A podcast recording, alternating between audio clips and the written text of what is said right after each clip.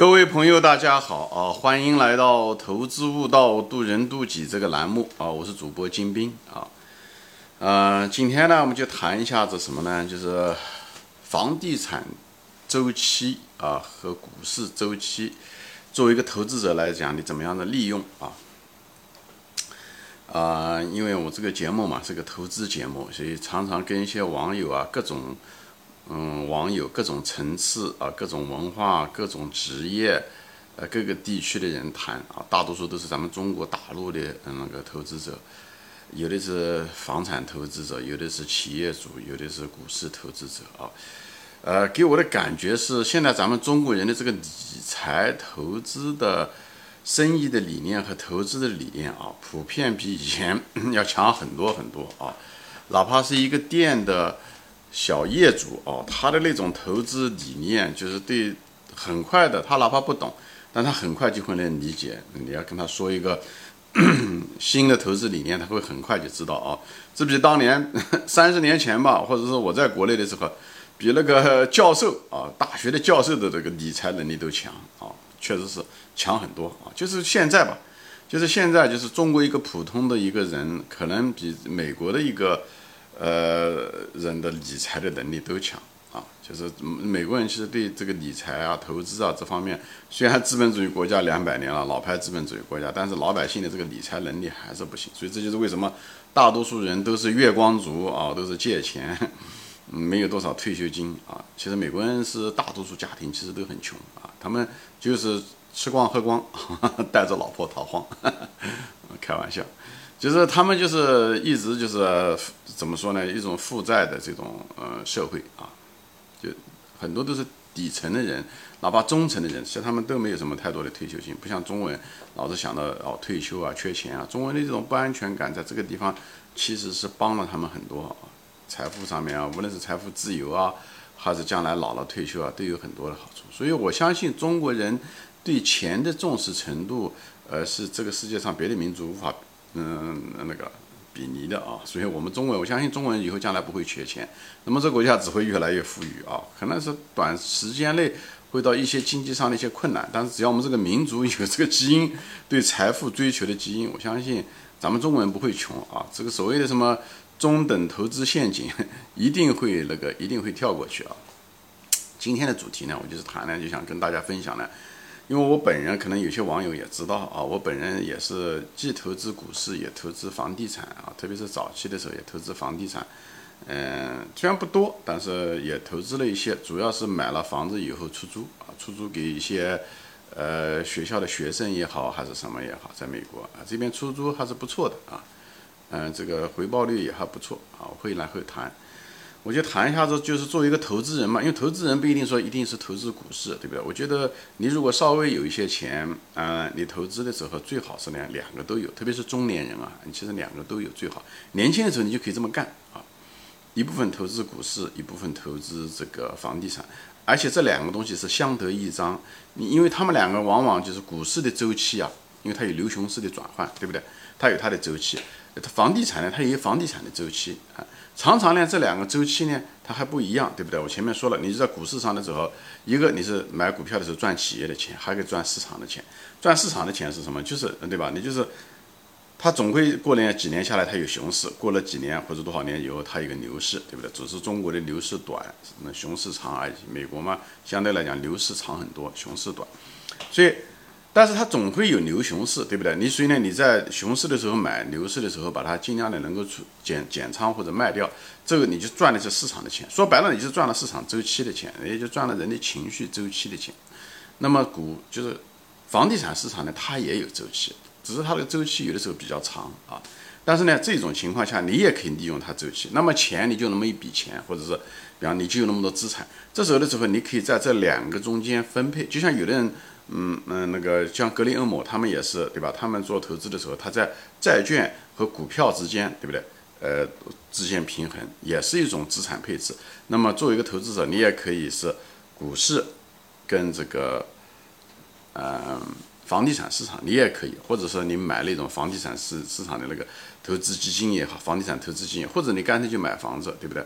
呃，以后一部分嗯首付以后就是贷款，贷款以后把房子买下来以后要出租。我是建议出租啊，不是那种你买了房子就指望房价能涨上去，那个我认为是投机啊，因为你还是希望将来能涨。那万一将来不涨呢，对不对？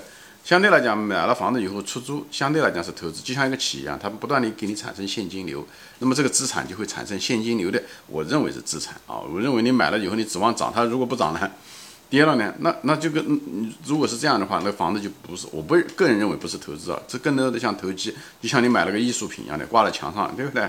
你就希望过个十年一二十年以后能涨上去，对不对？因为那个挂在墙上的那张纸。那那幅画也好，或者是一个股东也好，它本身并不产生现金流。所以，作为一个投资人来说，呃，比较稳妥的一种方式就是，你你既然对不对？你既然是个投资人，如果你把你的资产分配在这两块地方的时候，哎，你可以两边都赚钱，对不对？因为这两个周期有的时候产生某一种错错位，这种错位的时候，哎，你如果是在呃。比方说，在股市中牛市的时候，到你觉得差不多了，你就把它卖掉，对不对？那么正好，如果房地产这时候还是比较低的时候，不一定说一直是熊市，当然是熊市是最好的时候。那你也买了这个房子，对不对？买付了一部分首付再贷款，等房价涨上去，你又赚了钱，对不对？如果正好是房市的牛市的时候，那么股市如果是熊市的时候，那是最好了。就是当然不会天底下的事情不会这么完美，正好是牛美国的呃，就是股市和房地产是正好是。相反，这也不一定，但是呢，你至少还有一个机会可以来回的。作为一个投资者，你永远想到的是赚市场的钱，就是在股市上当然能赚赚那个呃公司的钱也可以。其实，房地产中你也可以赚一些低估的钱啊，就是也可以。这是另外一个话题，我这地方就不展开说了啊。所以呢，比方是说，我就举例子这样的话，就是你用那种牛市，就是股市和房市这两个不同步，你能赚很多，就是还是能够赚到很多钱。而且这从风险的角度来讲，你也把风险稍微释放了一点，对不对？万一股市你把钱全投进去，万一对吧？我前面讲过一个黑天鹅的事情，像股市关了怎么搞？当然这是非常非常小的概率的事情啊，但是反正在你身上就是百分之百，不是吗？但是作为一个投资者来讲，你你把你的资产如果分成两块放在这两边的时候，这样的话心里面也定一些啊。万一要是股市跌成很厉害，你毕竟还有房子在，对不对？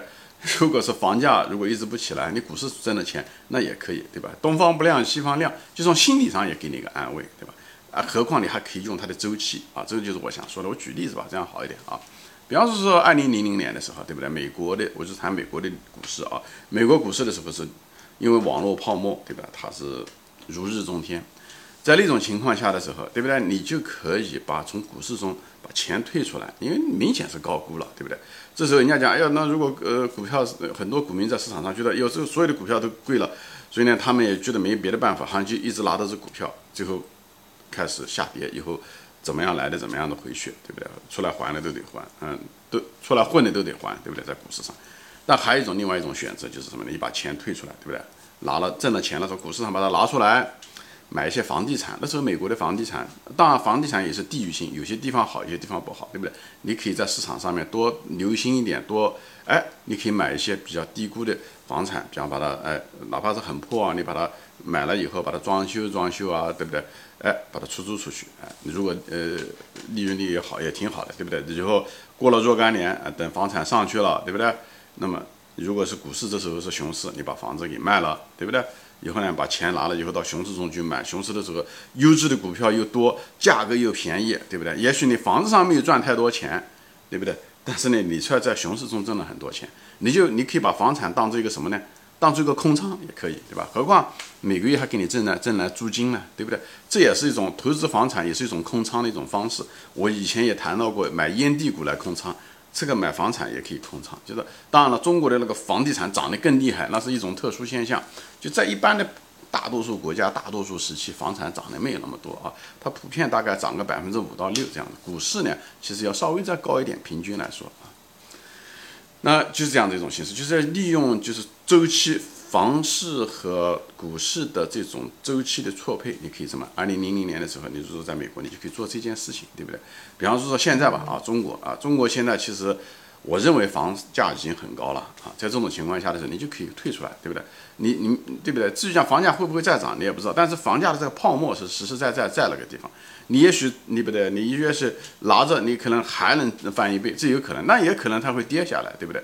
而中国的股市呢，其实相对来讲还是处于一个比较低的位置。虽然很多股票都很贵啊，市盈率很贵，但也有便宜的，特别是港股。这时候的情况下的时候，你如果手上有那么四五套房子，或者是三四套房子，你可以考虑卖掉一套啊，卖掉一套以后到港股，对不对？你的时候资金多了，港股不是有五十万元的限制嘛？你这时候就到港股去买一些股票。现在反正现在是六月份，对不对？二零二零一年六月份，港股还有一些股票是值得买的。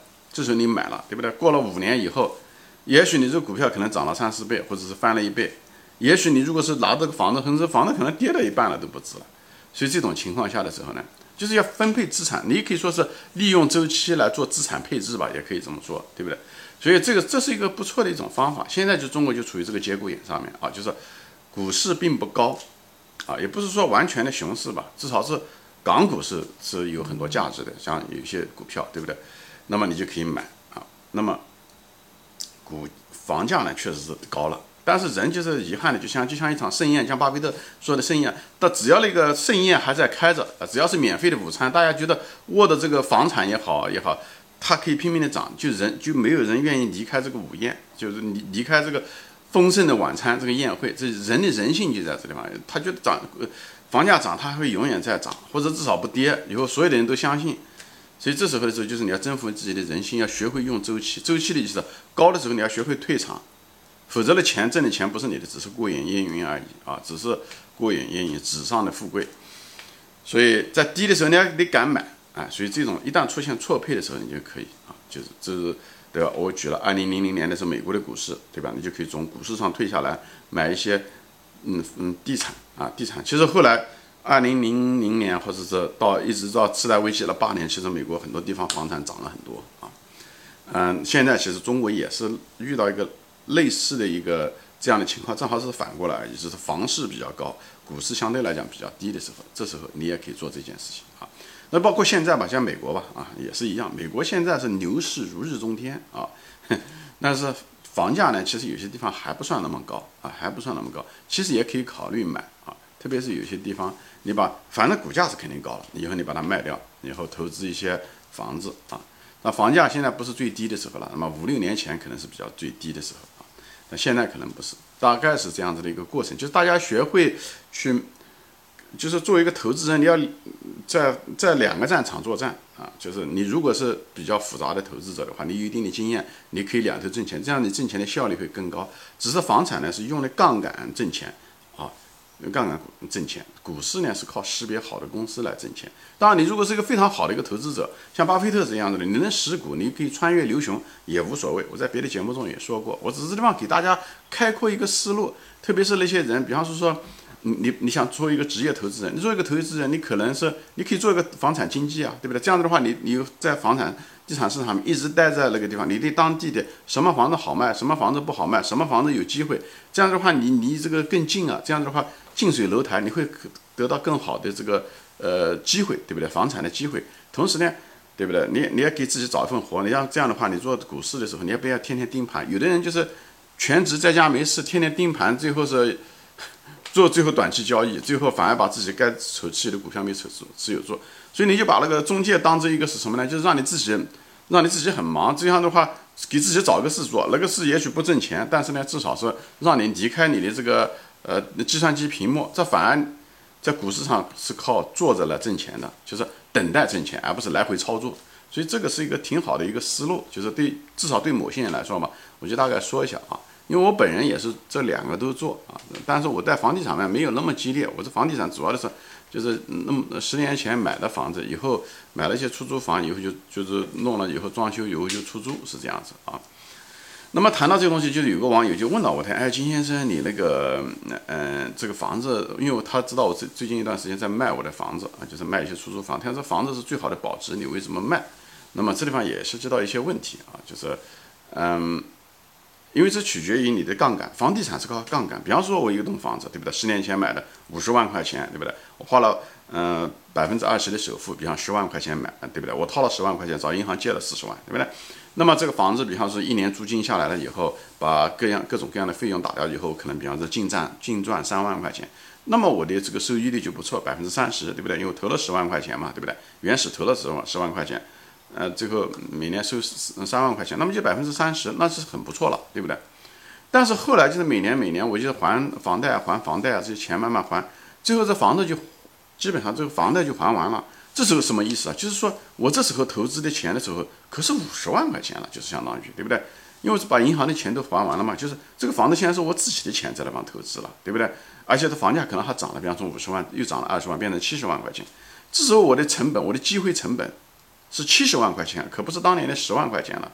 如果这时候我仍然拿到的房子的房租这些净利润也是三万块钱的话，那我的回报率只有百分之三啊，而不是当年的百分之三十啊，百分之四现在变了，对不对？那当年可是百分之三十啊，这个回报率可是差太多了。如果说回报率只有百分之四的话，我可能就会对不对？一个我可能是买别的，比方买股票，对不对？这就是机会成本啊。这方投资中就在这方谈到的就是机会成本。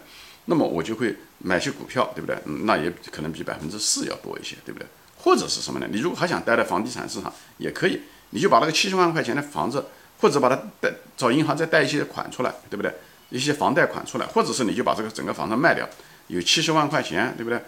以后再买另外三栋房子，也是付百分之二十的首付，这样的话你房产就滚雪球的起来。就是你朝银行借钱，以后买三栋房子，啊，这样子的话，那么你的资金呢又回到了原来的收益率了啊，百分之三十。那这样子是一个不错的一个思路。所以房子租房子要不要该卖，这个不是一个呃问题，这最主要的是取决于你的收益率。所以一一个投资者有一个健康的一个正确的一个投资观，所以总是以一种投资人的角度，我的资本是多少，我的回报是多少，以后这个东西来赚钱。以后呢，另外一方面呢，就是尽量的利用市场的先生的这个呃周期，对不对？熊市和牛市来赚这个差价。哎，这种情况以后在资产在配置在这两个方面，在房产和股市中，把自己的心态呢能够稍微平衡一点。这样的话，你不是在一个树上吊死，那也可以，这也是个不错的一个思路。在职业上的时候，你可能对不对？你你可以做一个全职的股民，又是一个全职的一个房产中介，对不对？因为你做房产中介，你可以看很多房子，你很可能你第一手就可以买到最便宜的房子，对不对？这给你一个机会，对不对？而且万一房产中介还能赚点钱呢，对不对？嗯，挣个饭钱不是也挺好吗？好吧，行，今天我就随随便便聊啊，给大家分享我的投资的一些经验和有对房地产周期的理解，以后怎么样的做一个投资人，怎么样子看待这个事情，好吧？行，今天就分享到这里啊，谢谢大家收看，我们下次再见，欢迎转发。